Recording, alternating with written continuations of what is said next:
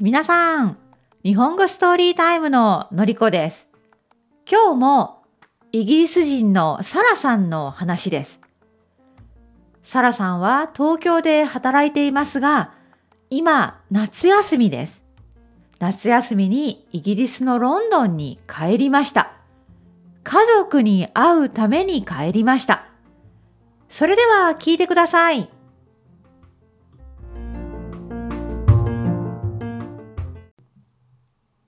日本語ストーリータイムサラの物語里帰り3サラの2週間のイギリスの里帰りはあっという間に終わってしまいました。家族といい時間を過ごしました。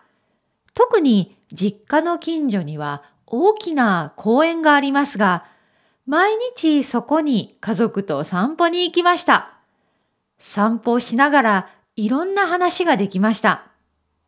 サラはロンドンで働いている大学時代の友人にも会いました。友達の名前はケイティです。ケイティはいつかサラに会いに東京に行きたいと言ってくれました。日本へ戻る日が来ました。サラは今度いつロンドンに来られるかなと思って寂しくなりました。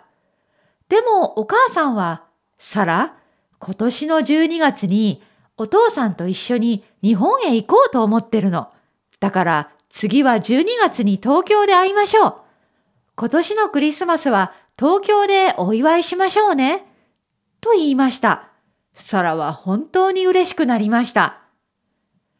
家族や友達との別れは悲しいですが、サラはこの2週間の旅行でリフレッシュできました。